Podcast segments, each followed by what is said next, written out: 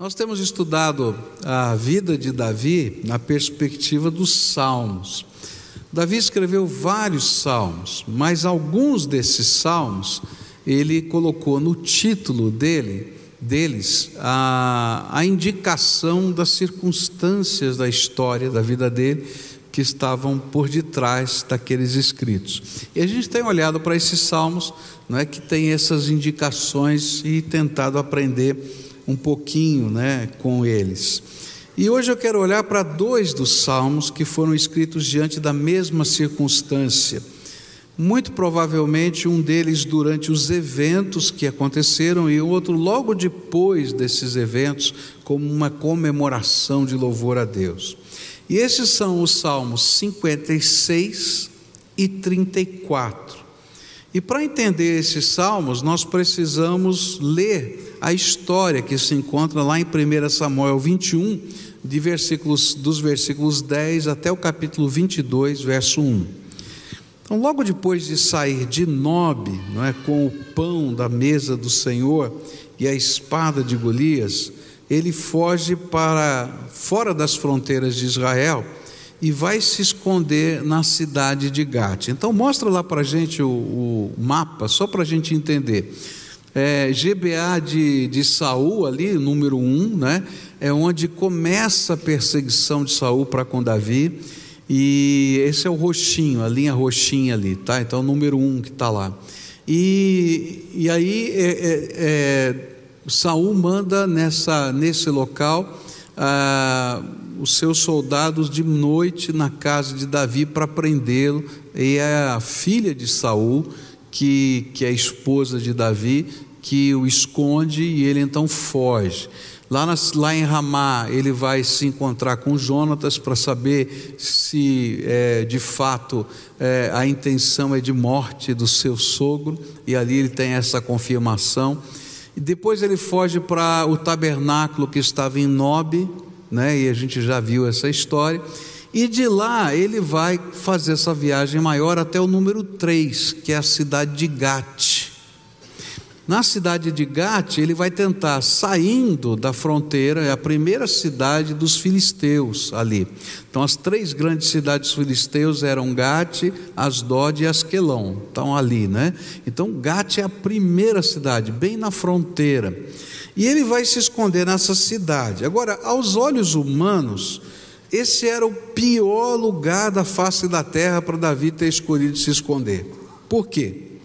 Porque aquela era a cidade daquele herói filisteu que Davi havia matado, o gigante Golias. Não é? E você imagina, Davi vai entrar na cidade natal do gigante Golias, levando a espada de quem? de Golias. E a espada de Golias era algo, vamos dizer assim, não muito comum, porque ela era adequada ao tamanho do gigante. Né? E quando ele chega na cidade de Gate, ele não consegue ficar ah, incógnito. Logo, os soldados da cidade que estavam guardando a fronteira, porque era um estado de guerra, não é? Ah, eles identificam Davi e o prendem, tá? E o colocam numa masmorra para que depois ele pudesse ser entrevistado pelo rei daquela cidade.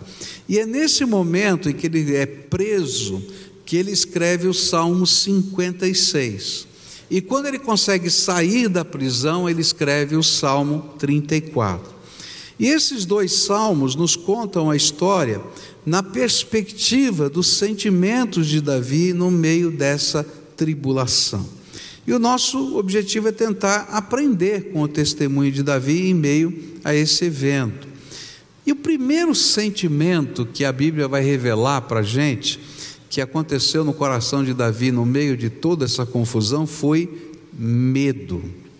E é interessante que o Salmo 56, o Salmo 34 e, e 1 Samuel 21, os três lugares vão dizer que Davi sentiu muito medo. Olha só o que a Bíblia diz: Tem misericórdia de mim, ó Deus, porque os homens querem me destruir, todo dia eles me oprimem e lutam contra mim.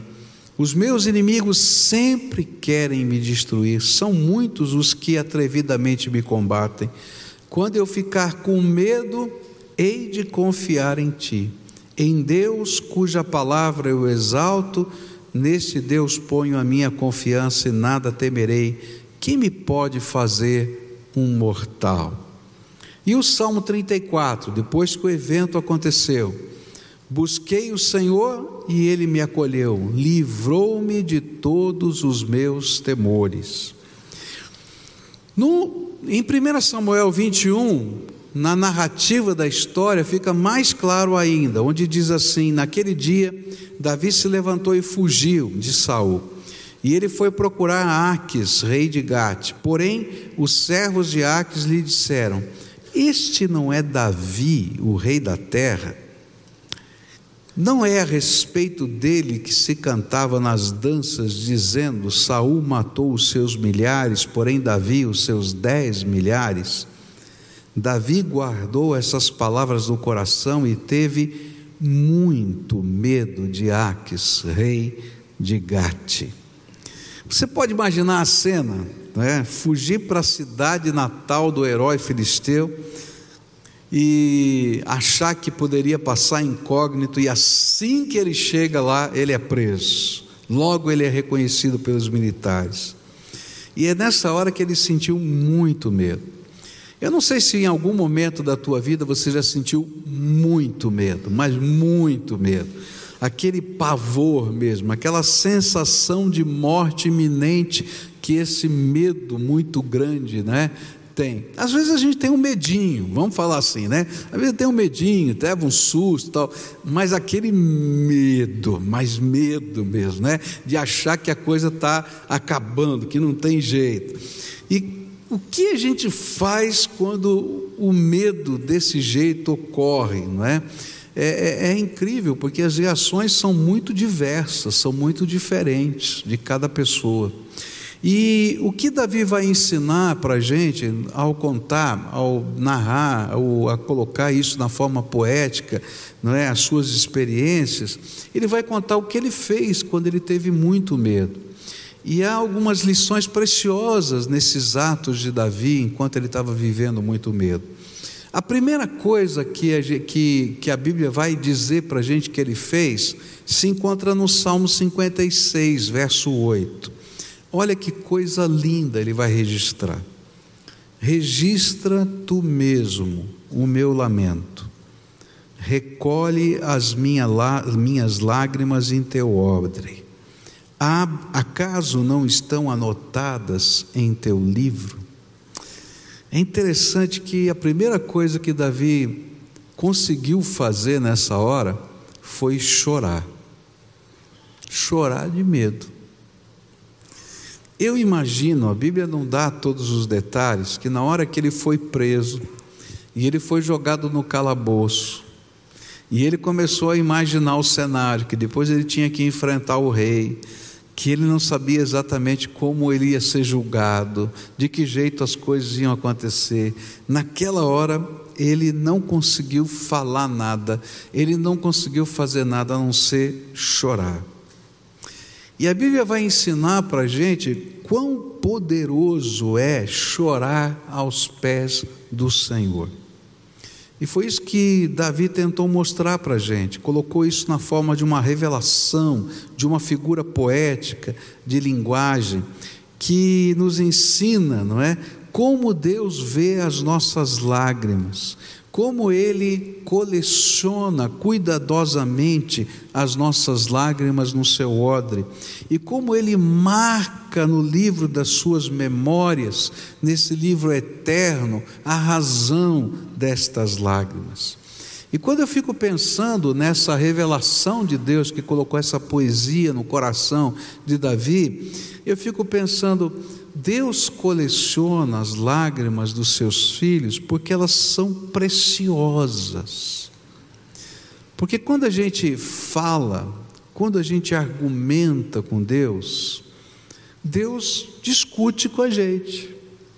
Então, se você encontrar, por exemplo, Jó, ele vai argumentar com Deus, ele vai dizer: Ó oh, Senhor, isso, aquilo, aquilo outro. E o Senhor vai dizer: Ok, filho, onde você estava quando eu criei isso?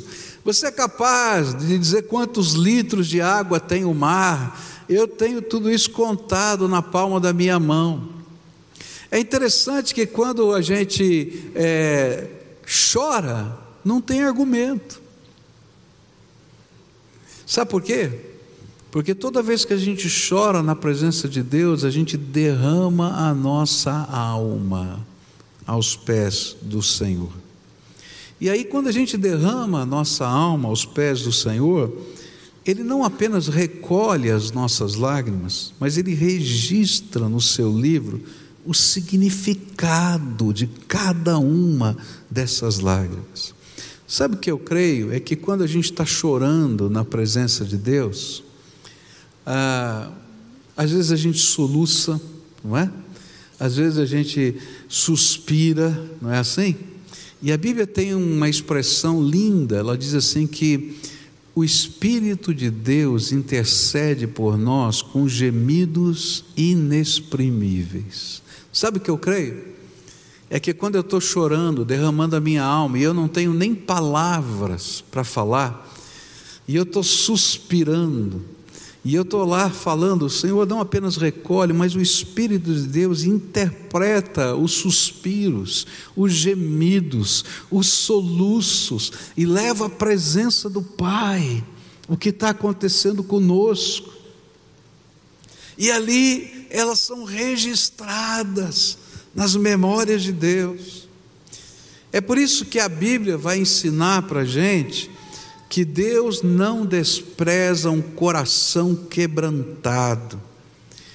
E o próprio Davi vai te ensinar isso. Depois que ele passou por tudo, ele fez questão de colocar esta verdade no rol do que ele gostaria de ensinar às pessoas. No Salmo 34, ele tem a parte do louvor, ele conta um pedaço da história, mas ele chega no final do Salmo 34 e diz assim: Agora eu quero ensinar algumas coisas para vocês. E uma das coisas que ele quer ensinar é aquilo que está no verso 18 Perto está o Senhor do que, dos que têm o coração quebrantado, Ele salva os oprimidos.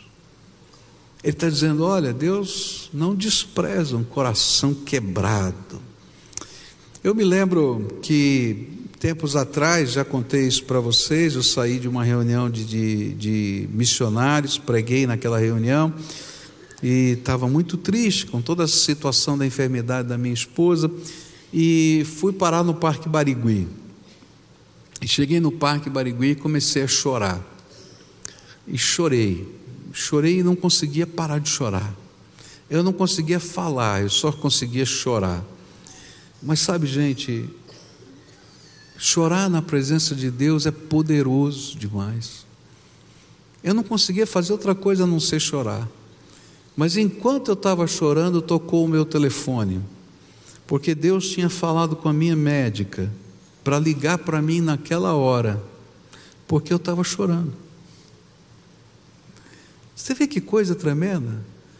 É verdade, Deus recolhe no seu odre as minhas lágrimas e escreve no seu livro. Enquanto eu meditava nesse texto, eu lembrei de pelo menos três ocasiões na Bíblia onde o choro é marcado por intervenções de Deus. A primeira delas eu vou lembrar de Ezequias, o rei de, Isra de Judá, e ele recebe a visita de Isaías. E Isaías diz para ele: Olha, prepara a tua casa, porque a doença que você tem é mortal. E ele fica tão triste, tão triste, que ele para de conversar com Isaías. Também vai, vai receber uma visita pastoral dessa, não é? Complicado. Você quer que eu vá visitar assim? Não, eu acho que não, né?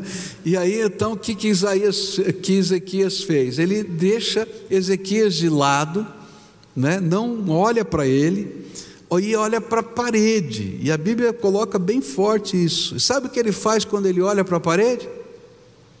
Ele chora. E aí o profeta vai embora. E enquanto ele está descendo as escadarias do palácio, a Bíblia diz que o Espírito de Deus fala para Isaías: Isaías, volta lá e diz para o meu servo: Vi as tuas lágrimas. Deus recolhe as minhas lágrimas no seu odre e escreve no seu livro. Tem dias e tem momentos que eu não sei o que eu for falar com Deus, eu não sei o que eu vou pedir, eu não sei como orar, eu só sei chorar. Mas o Espírito de Deus interpreta até os meus soluços e leva à presença do meu Pai. E o meu Pai se importa com cada uma das minhas lágrimas. Eu me lembro de uma segunda cena, quando Maria se encontra com Jesus, Maria, irmã de Lázaro. É interessante que Marta se encontra primeiro. E a Bíblia diz que Marta e Jesus discutem teologia. Jesus vai dizer para ela: se tu creres, verás a glória de Deus. Né? Você não crê na ressurreição? Tá bom, Jesus, eu sei, eu creio na ressurreição do último dia, mas o senhor chegou atrasado, meu irmão morreu. Essa foi a conversa. Mas diz a Bíblia que quando Maria chegou, irmã dela, ela se joga aos pés de Jesus e chora, e não fala nada. E sabe o que, que a Bíblia diz? Que Jesus fez logo em seguida? A Bíblia diz assim no menor versículo da Bíblia: E Jesus chorou. E a próxima palavra dele é: Me mostra onde está o meu amigo. Vamos lá até o sepulcro. E ali ele faz o milagre da ressurreição. Eu me lembro também de uma terceira cena do Novo Testamento, onde o choro vai aparecer e lá em Lucas 7, versos 37 e 38, a Bíblia diz assim: E eis que uma mulher pecadora que havia na cidade, quando soube que ele estava à mesa em casa do fariseu, trouxe um vaso de alabastro com bálsamo, e estando por detrás, aos pés, aos seus pés, chorando, começou a regar-lhe os pés com lágrimas, e os enxugava com os cabelos da sua cabeça, e beijava-lhe os pés, e ungia-os com bálsamo. E a Bíblia vai dizer que essa era uma mulher que era uma prostituta. E sabe o que ela estava chorando? Ela estava chorando arrependimento e estava chorando alegria da restauração. E quando os homens que estavam ali dissessem: Ah, se ele conhecesse, se ele fosse mesmo esse homem que estão dizendo, ele saberia que mulher é essa e não permitiria que ela tocasse nem nos seus pés. E Jesus vai dizer: Ah, eu sei que mulher é essa, mas quem muito foi perdoado, muito ama. E sabe, o choro daquela mulher não ficou incólume, não passou em branco. Há uma coisa tremenda que eu aprendo aqui. Nem sempre eu sei como orar nem sempre eu tenho todas as respostas. Nem sempre eu tenho o plano A, o plano B, o plano C e o D. Eu acho que uma das grandes crises que eu vivi com a enfermidade da minha esposa, e estou vivendo, é porque eu sempre fui assim, o cara que gostava de ter o plano A, o B, o C, o D. E quando a gente enfrenta determinadas circunstâncias da vida, a gente descobre que a gente não tem plano nenhum. Não tem. A gente só tem graça de Deus para cada dia da nossa vida. E aí nessa hora a gente vai aprender a chorar na presença de Deus. E como é precioso chorar na presença de Deus, porque Deus recolhe no seu odre as minhas lágrimas, anota no seu livro e revela outra vez a sua graça, porque ao quebrantado e contrito não desprezarás, ó Deus, diz o salmista. Bom, depois que ele chorou, depois que ele chorou, a Bíblia vai dizer que ele conseguiu orar. É interessante isso, né? Porque se você chorou bastante, não sei se você já viveu esse momento de chorar intensamente, não é uma lagriminha, não, chorar mesmo, tá? Chorar cansa, não é verdade? A gente fica cansado, né? Dá um negócio assim, não é? E aí quando dá aquela canseira, a gente dá uma dá uma acalmada. Não é verdade isso? Eu acho que foi isso. Ele estava lá na masmorra, chorou, mas chorou, não é? Não sabia o que fazer, como é que vai ser, chorou. Chegou uma hora que ele ficou cansado. Eu acho, tá? E aí ele começou a orar. E isso que revela para a gente o Salmo 56, verso 1. E ele vai dizer: Tem misericórdia de mim, ó Deus, porque os homens querem me destruir, todo dia eles me oprimem e lutam contra mim. E ele gritou: Tem misericórdia de mim, ó Deus. No Salmo 34, quando ele está lembrando dos eventos, ele diz assim: Busquei o Senhor e ele me acolheu e livrou-me de todos os meus temores. Clamou este aflito, clamou este aflito, e o Senhor o ouviu e o livrou de todas as suas angústias. Quando nossos filhos eram pequenos, às vezes eles tinham medos noturnos. Eu acho que todo mundo aqui, pai, não é, já teve essa experiência, porque as crianças têm aquilo que a gente chama de medo noturno. Elas acordam com medo, não é? Algumas vezes acontece isso. E sabe o que é que os nossos filhos faziam quando eles acordavam com medo? Você imagina o que eles faziam? O que, que eles faziam? Aí eles iam para o nosso quarto, não é assim? Né? Então, algumas vezes eles iam para o nosso quarto, isso acontecia. E o que, que o papai e a mamãe fazem quando o filho tem medo noturno? Ele levanta a coberta e diz assim: Vem cá, filho, deita aqui, fica aqui. Né? É interessante porque os nossos filhos eram são né, muito diferentes um do outro. Né? O Michel era grudento, ele gostava disso, né? Então, mesmo quando ele não tinha medo noturno, ele vinha e se esgueirava, né? E ficava nos pés da gente, assim, né? E quando a gente acordava, eu chutava: vai para a tua cama, menino, né? E ele ficava lá, achava um jeitinho.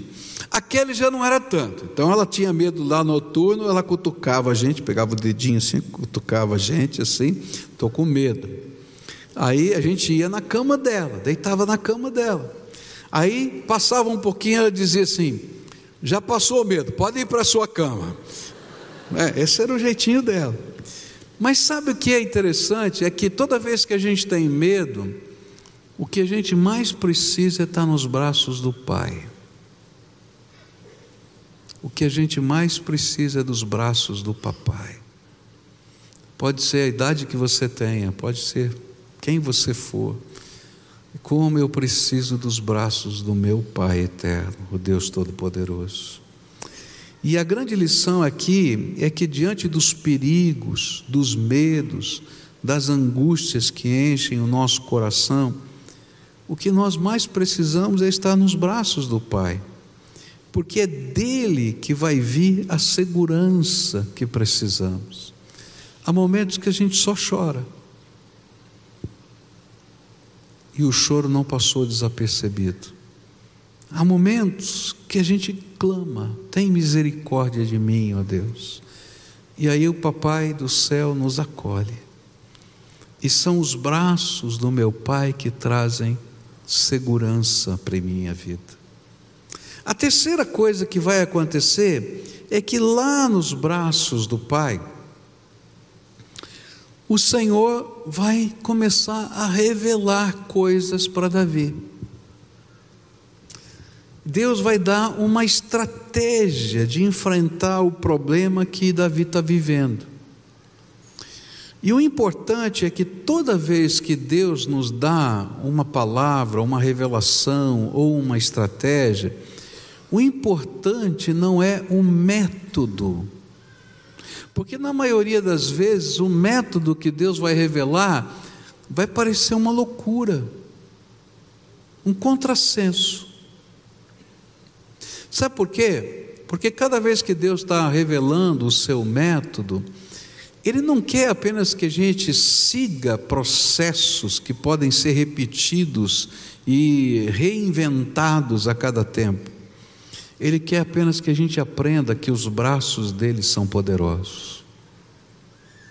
E aí então Deus falou para Davi, lá na masmorra, o que ele tinha que fazer. E ele diz assim: Davi, você vai fingir-se de louco. E olha só o que a Bíblia vai dizer em 1 Samuel 21, versículo 13. Por isso mudou o seu comportamento, porque ele tinha muito medo, porque Deus falou com ele, ele vai mudar o seu comportamento diante deles, fingindo-se de louco nas mãos deles, fazia riscos nos batentes dos portões e deixava escorrer saliva pela barba, começar a babar assim. Agora presta atenção nisso. Até ele ser preso, ele estava normal. Depois que ele foram buscar ele na cadeia, ele estava fazendo isso. Você acha que ia colar esse negócio? Para para pensar. Mas aí é interessante como Deus nos dá revelações desses caminhos porque Ele quer mostrar o poder dele na nossa vida. Ele não quer mostrar métodos, ele quer mostrar a glória dele. E porque ele clamou, porque Davi clamou e aceitou o caminho de Deus, o Senhor começou a fazer algo extraordinário, que é aquilo que ele faz na minha vida e na sua vida. Ele começou a mover os exércitos dos céus para que os filisteus não percebessem o que estava acontecendo. E olha só o que Davi vai escrever no Salmo 34, versículos 7 e 8. Está nesse contexto, é que ele vai escrever essas palavras. O anjo do Senhor se acampa-se ao redor dos que o temem e os livra. Provem e vejam que o Senhor é bom, bem-aventurado é quem nele se refugia. E sabe qual foi a compreensão de Davi? Sabe, não foi porque eu me fingi de louco, não, é porque Deus começou a movimentar os seus anjos. E os anjos de Deus, eles são acionados quando o povo de Deus clama, quando o povo de Deus grita por misericórdia. E o Deus dos exércitos celestiais, esse é um dos nomes de Deus do Velho Testamento, é o Deus dos anjos. E o que eu acredito é que naquela hora o Senhor disse aos seus anjos: Anjos, vão lá, desçam lá, porque ninguém vai cair nessa conversa mole, não. Mas vocês vão cegar os olhos dos filisteus para que eles possam liberar o meu filho Davi. E é interessante que foi nesse contexto que ele vai ser liberto, porque os anjos do Senhor estão se movimentando. É interessante porque esse é o primeiro evento que acontece isso, mas a gente tem um segundo evento na Bíblia que corrobora essa verdade. Foi quando o profeta Eliseu foi cercado pelos exércitos da Síria. E os exércitos da Síria tinham uma ordem: vocês vão matar o profeta, porque enquanto esse profeta estiver falando o que a gente está planejando na sala de guerra, não tem jeito a gente ganhar a guerra. Matem o profeta. E então eles vão com uma tropa, com um, um, um, um batalhão, para poder matar o profeta, cercam a cidade. E, o, e o, um dos serviçais de Eliseu diz: Olha, não tem saída, não tem fuga, o é, que, que a gente vai fazer? E aí ele diz assim: Senhor, abre os olhos do meu servo para que ele veja. E aí os olhos daquele homem são abertos e ele começa a enxergar o que Eliseu via: carruagens de fogo do Senhor, os anjos do Senhor. E, e Eliseu disse assim: Não se preocupa, não, porque tem mais gente do nosso lado do que contra nós. Dá uma olhada no exército de Deus aqui. E aí então Eliseu desce e vai falar com o general da Síria que estava lá para prendê-lo. E diz: O que vocês querem aqui na nossa cidade? Nós estamos procurando o profeta Eliseu. Ele disse: Não tem problema, eu te levo até ele. Era ele mesmo, né? Eu te levo até ele. Me sigam. E aí toda aquela tropa vai seguindo o profeta. E a Bíblia diz assim: E o exército da Síria foi cegado, cego, pelos anjos do Senhor. Não é que eles não enxergavam o que estava acontecendo, eles estavam cavalgando, os soldados estavam marchando, mas eles não conseguiam ter discernimento, porque os anjos do Senhor estavam trabalhando. E aí a palavra de Deus diz que Eliseu chega até a cidade de Samaria. E quando eles entram com a tropa na cidade de Samaria e fecham as portas, é que eles conseguem discernir que eles estão na capital do estado inimigo cercado pelo exército inimigo. Só Deus faz uma coisa dessa. Quando eu olho para todas essas questões, eu vou descobrir uma coisa tremenda. Eu choro na presença de Deus e Deus recolhe as minhas lágrimas. Eu grito por misericórdia e são os braços do Pai que me acolhem. E naquela hora que eu estou ali, acolhido pelo Pai, Deus do seu trono dá ordens ao seu exército celestial. E coisas de Deus começam a acontecer, coisas que eu não vou conseguir explicar, coisas que eu não tenho como provar, mas que eu posso sentir que Deus está fazendo algo a meu favor. E é interessante que, nesse contexto todo de milagres de Deus, Deus vai tirar Davi daquela masmorra. Sabe o que vai acontecer nessa história? O final da história é muito interessante. O rei vai olhar para Davi e dizer assim: escuta aqui, você acha que eu não tenho loucos na minha cidade para cuidar? Você me traz mais um? Não, mas esse aqui é o Davi, aquele, lembra? Aquele que matou. Mais um para eu cuidar, manda embora esse homem. Pelo amor de Deus, chega de louco.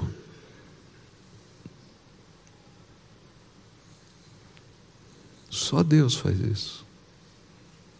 Sem levantar a espada. E sabe o pior?